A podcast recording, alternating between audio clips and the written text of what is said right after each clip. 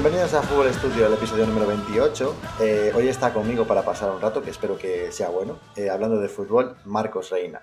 Eh, lo primero de todo, hola Marcos, ¿cómo estás?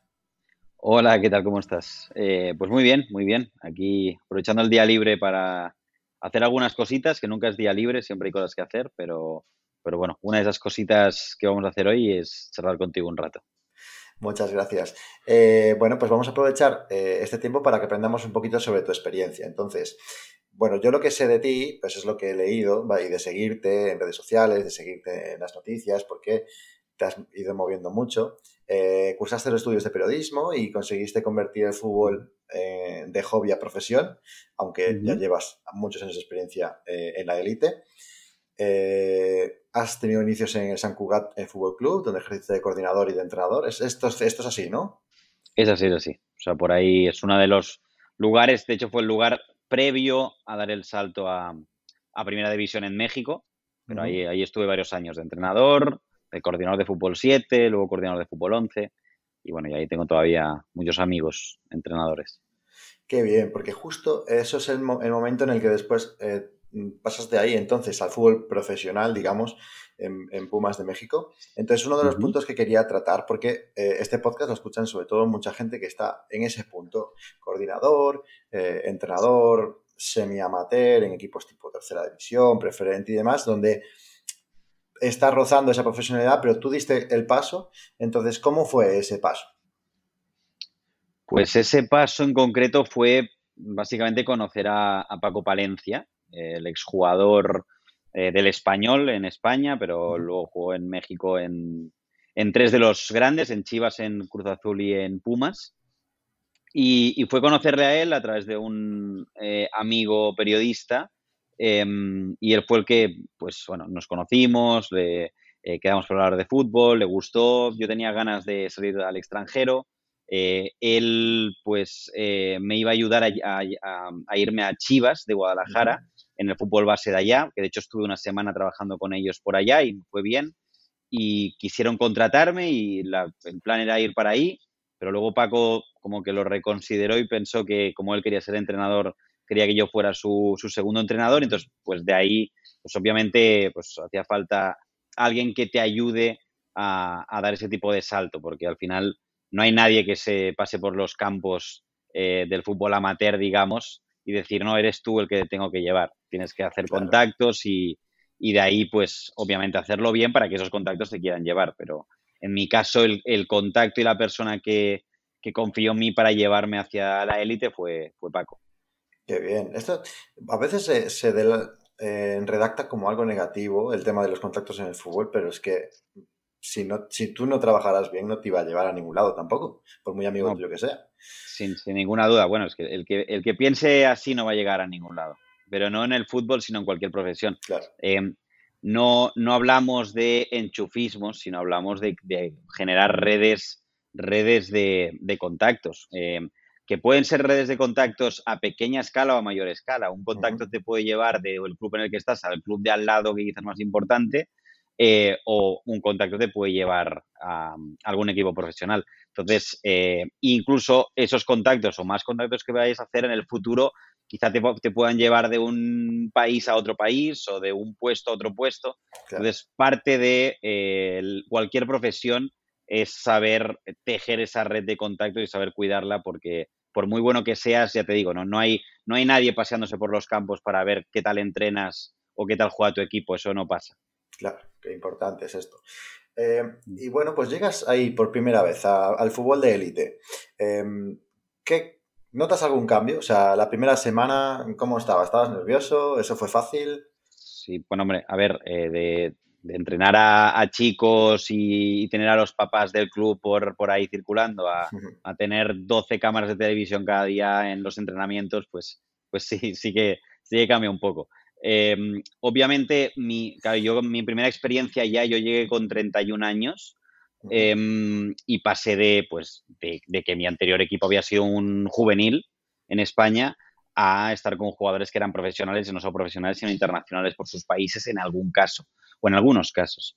Em, por lo cual, obviamente, yo también tuve esa curva de aprendizaje porque yo pude tener eh, conocimientos futbolísticos, conocimientos de metodología de trabajo y demás, que ya los podía, los pude implementar desde que llegué, pero, pero hay muchas cosas que no las aprendes eh, en el fútbol amateur, las aprendes en, el día a día, viendo pues cómo hay que gestionar un vestuario, cómo son los jugadores, cómo es este y cómo es otro, cómo tratar a este y al otro, em, qué saben o qué no saben, dar a veces por hecho que jugadores iban a saber algunas cosas que yo pensaba que era básico y luego darte cuenta que en primera división a veces no lo saben.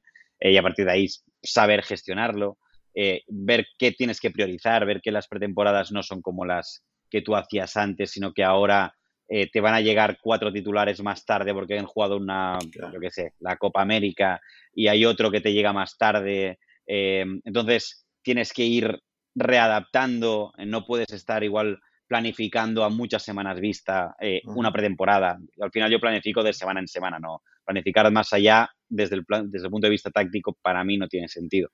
Pero mm, en cuanto a una pretemporada, tú puedes planificar en cuanto a contenido, si quieras trabajar y, cómo quieras organizarla, pero no en cuanto a esta semana esto y la semana siguiente la otra, porque eh, la primera semana que en tu ideal es hacer esto, esto y esto, pues la primera semana te faltan eh, cuatro de tus seis delanteros del equipo, eh, que vas a trabajar, lo que no, te ha pensado trabajar algo ofensivo, chico, pues si no los tienes, pues mejor trabajo otra cosa. Entonces tienes que ir ajustando y, bueno, al final cada, cada semana te va dictando tu último partido, cómo estamos y el próximo rival hacia dónde tenemos que ir más o menos, porque no es lo mismo eh, ajustar sobre un rival que te defendió en 4-4-2, por poner un ejemplo, a que el fin de semana te encuentres con una línea de 5 y que el partido vaya a ser un poco distinto. Entonces, bueno, semana a semana.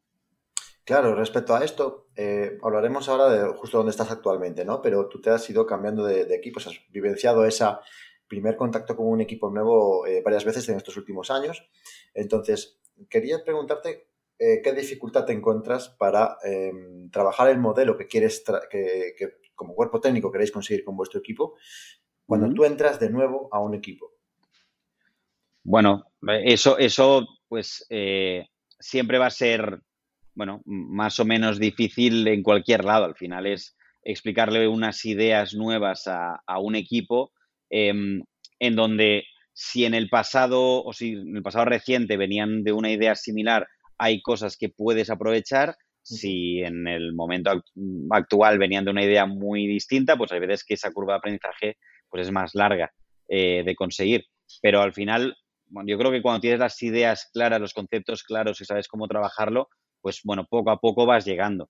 Si es algo, por ejemplo, en el equipo en el que estoy ahora, que em, un hándicap de estar en Estados Unidos es que eh, cuando fichas jugadores extranjeros tienen que pasar por el proceso de eh, conseguir el permiso de trabajo. Y eso siempre es tarde, siempre es lento. O sea, seas quien seas, te llames como te llames, tarda. Tarda unos, unas semanas en conseguir que eh, inmigración te apruebe ese permiso de trabajo. Luego tienes que ir a, a la embajada del país eh, de, Estados Unidos en tu país. En mi caso era la de, la de España, que era la de Madrid. Yo vivía en Barcelona, pero me tuve que ir a Madrid para hacer todos los trámites. Eh, si yo, en lugar de ser yo, hubiera sido Guardiola, hubiese tenido que hacer lo mismo. O sea, eh, esperarse a que le validaran y ir para allá. Con esto lo que te quiero decir es que hemos tenido varios jugadores que nos han ido llegando tarde a medida que la temporada ha ido avanzando, jugadores que la pretemporada ha ido avanzando, jugadores importantes que, bueno, hemos tenido que ir sobre la marcha, irlos introduciendo poco a poco, eh, ajustando cositas cuando llegaban, ir trabajando con el resto sobre la idea base. Entonces, bueno, eh, de hecho, hasta, hasta ya esta semana ya empezamos a tener al equipo completo. Bueno, nos falta un chico por llegar todavía. Entonces, que bueno, ahí vamos, poco a poco eh, metiéndonos en el modelo. Hablando ya de, de, este equipo actual, que es el Oakland Rods, quería, bueno, primero, el, escudo es chulísimo, me parece uno de los escudos más bonitos que hay en el fútbol. Es chulo, es chulo, es chulo. Y la, ropa, la ropa también. Sí, sí, sí, he visto las camisetas con diferentes colores. Yo conocí a este equipo hace un par de años precisamente, me llamó mucho la atención su eh, cómo trabajan la, imagen de marca. parece espectacular. Sí, es, es, una cosa que le da mucha importancia aquí, la verdad. Y bueno, para que no lo conozca, me gustaría que tú de primera mano nos cuentes un poquito el contexto de, este equipo, que, cómo se sitúa en Estados Unidos, dónde se encuentra.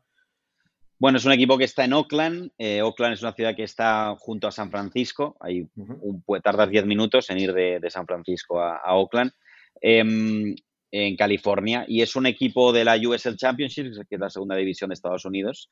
Es un equipo relativamente nuevo, eh, que de hecho esta va a ser su segunda temporada en esta categoría.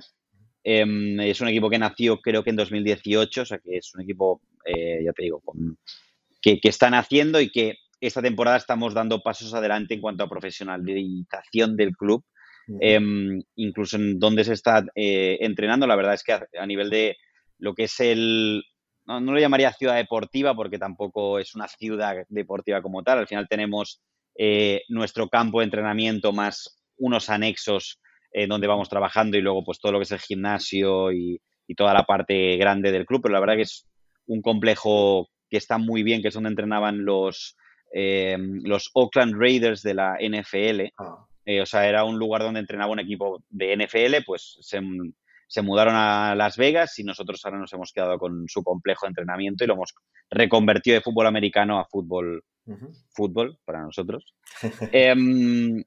y, nada, pues este es el, contexto de un equipo relativamente nuevo, pero que, bueno, eh, como la USL es un equipo, es una liga muy igualada en general, eh, con presupuestos incluso más o menos parecidos. Hay equipos con bastante presupuesto más que nosotros, pero no es algo súper, súper exagerado. Pues creo que es una liga que va a ser bastante igualada en general, em, con más nivel del que me imaginaba antes de llegar, la verdad.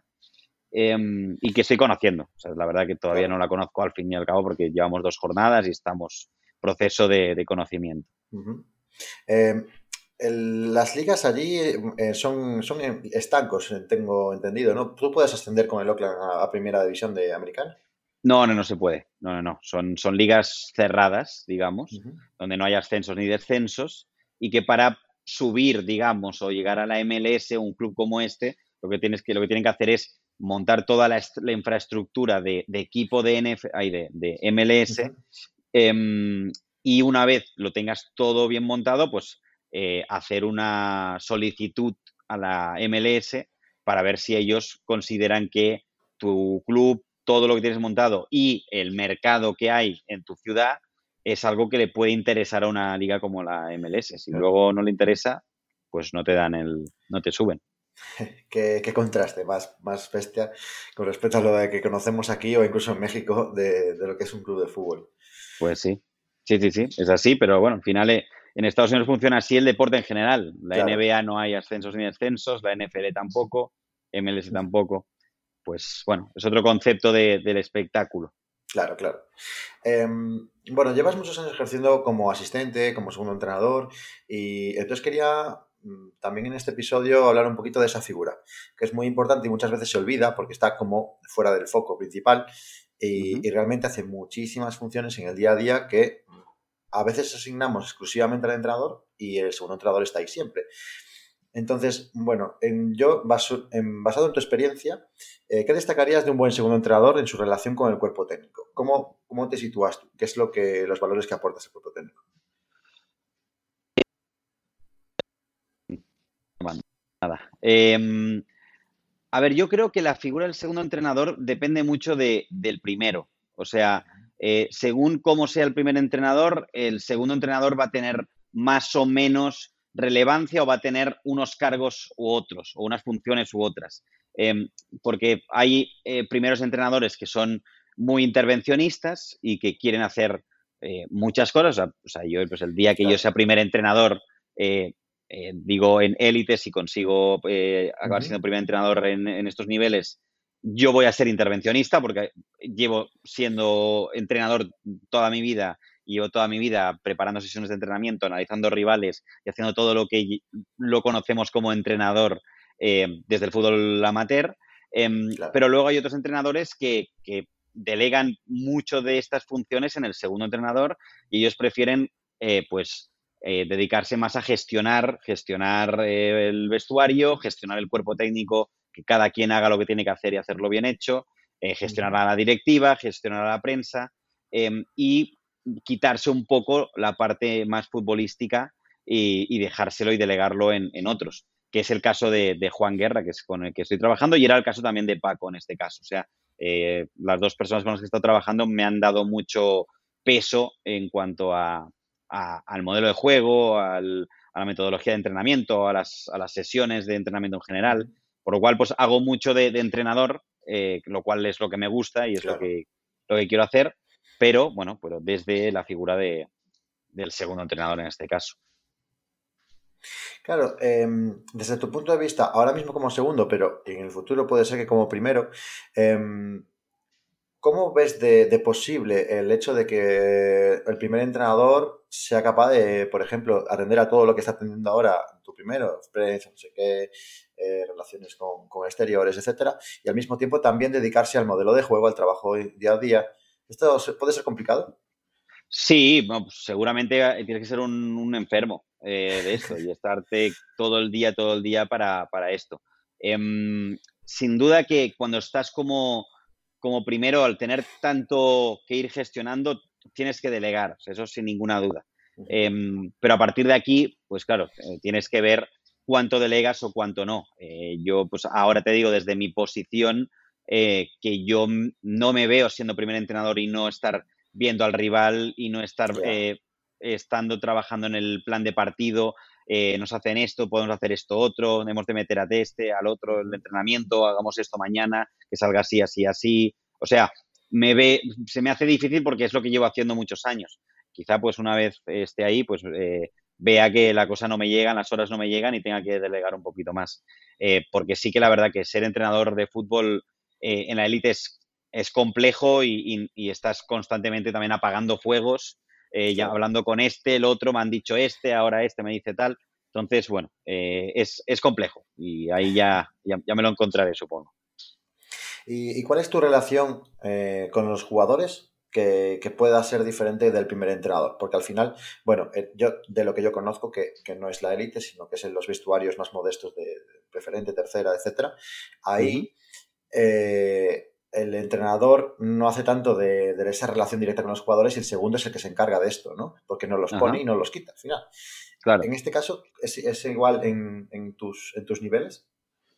Sí, sí es bastante similar, pero también otra vez creo que va a depender más de la, de la persona, o sea, de la personalidad que tú tengas, si vas a ser más cercano o menos, eh, si te relacionas bien con los jugadores o quieres ser un poquito más eh, distante. Eh, y lo mismo con el primer entrenador. hay primeros entrenadores que, son de relacionarse poco y primeros entrenadores que sí que son de hablar mucho. Hay entrenadores que son muy buenos comunicadores, hay otros que lo son menos, hay algunos primeros entrenadores que son muy buenos en el trato en el mano a mano. Em, entonces, bueno, yo, yo, en mi caso sí trato de ser relativamente cercano, pero, pero sin, sin pasarse, sin pasarse porque no quiero que los jugadores piensen que, eh, o que pierdan el respeto que puedes eh, llegar a perder si te pasas de, cercano. porque al final yo creo que el segundo entrenador eh, siempre depende del primero, pero tiene que tener parte de, autonomía para que si un jugador no está haciendo tal cosa, que se pueda cagar en él si te tienes que cagar en él. Em, y, si te pasas de cercano, igual en el momento en el que quieras apretar a un jugador, igual ya llegas tarde, porque te va a decir, pues si tú me estabas aquí de coleguita, y ahora me quieres apretar y tú de qué me vas a apretar ahora. Entonces, bueno, mm, sí estar cercano, sí hablar con ellos en determinadas cosas, pero no pasarte de cercano, porque cuando quieras apretar, que deberías tener que apretar en determinados momentos o, corregir cosas, eh, o, claro, no, es lo mismo una clásica que a veces pasa en todos los niveles, que es que al joven le aprieto y con el otro me cago. Bueno, pues ahí has de, si, si con uno vas siempre de buenas y con el otro sí que lo apretas, el vestuario también eso lo va a ver, ¿ah? y a este, ¿por qué no? Y a este no le dices. Entonces, bueno, pues eh, sí ser cercano, pero cuidado con lo cercano que te pongas, porque si no, luego eh, te va a pasar factura por el otro lado. Claro, pues bueno, como ya me has contado que realmente tú participas mucho de las creaciones de sesiones, de, proponer pues, los objetivos de jornada, de, la semana, etcétera, y apenas lleváis un par de jornadas de liga, me imagino que estaréis en ese punto de creación del modelo propio de juego, ¿no? Entonces, quería saber, desde tu punto de vista, em, en la planificación semanal, ¿cuánto le dedicáis de tiempo a, trabajar vuestro propio modelo, sabiendo que tenéis un rival el fin de semana que también tiene unas estrategias que va a seguir contra vosotros? Sí, bueno, depende también mucho de la semana. Eh, nosotros venimos ahora de dos semanas de jugando fuera con viajes larguísimos. Eh, Estados Unidos es un país enorme, por lo que en este caso nos ha tocado viajes de tener que viajar dos días antes, porque hemos tenido que hacer eh, escala, no había vuelos directos. Entonces nos hemos ido a, Memphis y nos hemos ido a McAllen, que es una ciudad que está en Texas. Y, mm, y eso implica viajar un día antes, por lo cual recortar la semana y que la semana sea mucho más corta y tener solo dos días de entrenamiento. Esta semana vamos a tener una semana larga, por lo cual, pues hoy eh, estamos grabando un lunes, eh, jugamos en sábado, por lo cual pues ya tienes martes, miércoles, jueves, viernes eh, para poder entrenar y entonces ahí lo vas ajustando todo un poco mejor.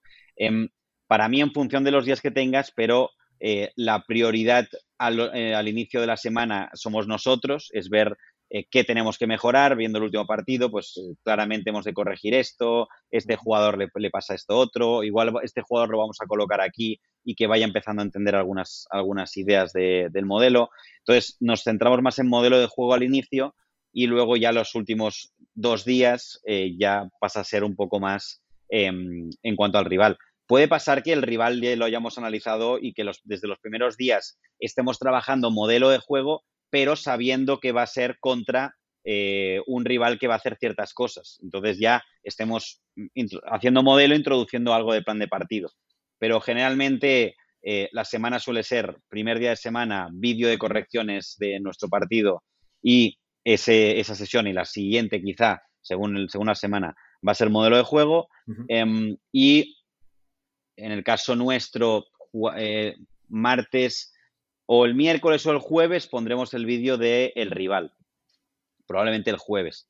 Em, y de ahí, pues, pues veremos idea de, pues nos van a presionar así, la salida de balón va a ser así o así, eh, el bloque defensivo va a ser este, nos van a atacar de esta manera. Y de ahí, pues ya vamos ajustándolo en, función de, del rival, porque para mí siempre el plan de partido, eh, el rival es una parte muy, muy importante de saber, pues, cómo lo vamos a hacer. Y eso también te lleva al modelo de juego, porque em, a medida que vas avanzando durante la temporada, te vas encontrando con distintos eh, planteamientos rivales, que eso va a hacer que nosotros vayamos aprendiendo durante, durante ese proceso a cómo eh, atacar a una línea de 5, de cómo atacar eh, contra un 4-4-2 en línea, de cómo atacar contra un 4-1-4-1. Entonces, en función de cómo nos vayan defendiendo, ahora hablo de la, fase ofensiva, pues vamos a ir ajustando determinadas cositas que al final los jugadores van aprendiendo y pues cosas que ya hicimos en la jornada 5, pues los vamos a repetir igual en la jornada 11, algunos patrones. Y entonces el equipo va aprendiendo y sobre la marcha incluso puedes cambiar cosas durante el partido y saber que si hemos estado trabajando tal eh, estructura ofensiva y tal otra, pues que durante el mismo partido tú te puedas cambiar y decir, no, oye, pues eh, la 1 es esta y la 2 es esta otra. Entonces, oye, no, pasamos a la, a la 2. Pues bueno, pues cambiamos y ya pues el equipo va aprendiendo también durante el, proceso en base a los planes de partido. Dijiste por ahí un detalle que dabas énfasis al aprendizaje también individual del jugador, eh, correcciones individuales, etcétera. Estas correcciones individuales de un jugador son solo mediante vídeos o feedback, una charla eh, y demás, o también en el campo hacéis parte de trabajo individual. Sí, mira, justamente esta semana quiero hacer eh, algunas sesiones individuales eh, para laterales, para extremos y para los delanteros.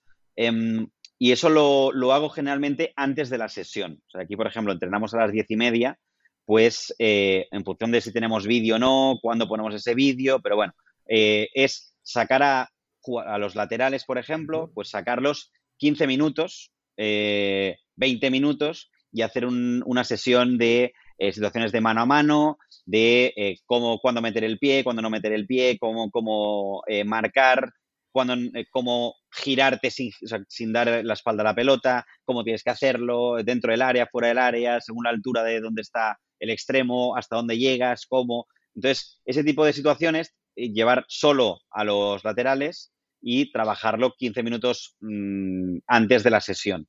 Eh, o te llevas a los extremos y trabajas algo similar a nivel defensivo, el 2 para 2 por fuera, cuando queda el extremo contra su extremo y hay un cambio, pues eh, a qué distancia tiene que estar para no permitir un centro fácil, que esto lo aprendan y que lo vean una situación individual y más simple, o trabajos con el, con el punta de tipos de desmarque, eh, cómo se tiene que ubicar en función de dónde está el balón, eh, cuándo venir, cuándo romper.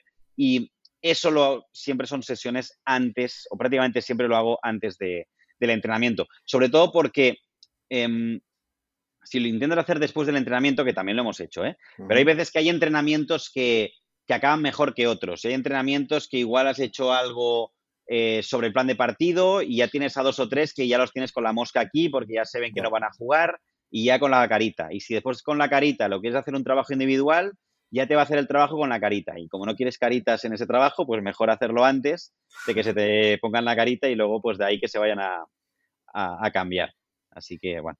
Así este trabajo individual no es una metodología muy común, eh, no se lo ha visto a todo el mundo. Entonces, el feedback que, que recibes de los jugadores, Mm, ¿Alguno le ha sorprendido este tipo de trabajo? Que diga, ostras, yo nunca me han, colocado a hacer X repeticiones de este movimiento para que aprenda a hacer esto. Sí, sí, sí que, bueno, también en función otra vez de lo que te has encontrado, porque muchas veces el que te viene detrás, o sea, tú vienes detrás de otros entrenadores que alguno pues sería mejor que otro. O sea, yo siempre digo, el, que le toque ir eh, al City después de Guardiola, que se prepare, ¿no? O sea, porque por muy bueno que seas, le pasó a Ancelotti, se fue al Bayern y, duró cuatro, días. Em, por lo cual eso te implica mucho, te, cambia mucho en función de lo que vayas a hacer. Pero sí, sí me he encontrado con jugadores que eso pues lo agradecen, em, pero otra vez es que te encuentras con jugadores que les encanta y te encuentras con jugadores que, uy, que es más trabajo, ¿no? Y, ah, ahora por qué tengo que hacer esto, y ahora por qué lo otro.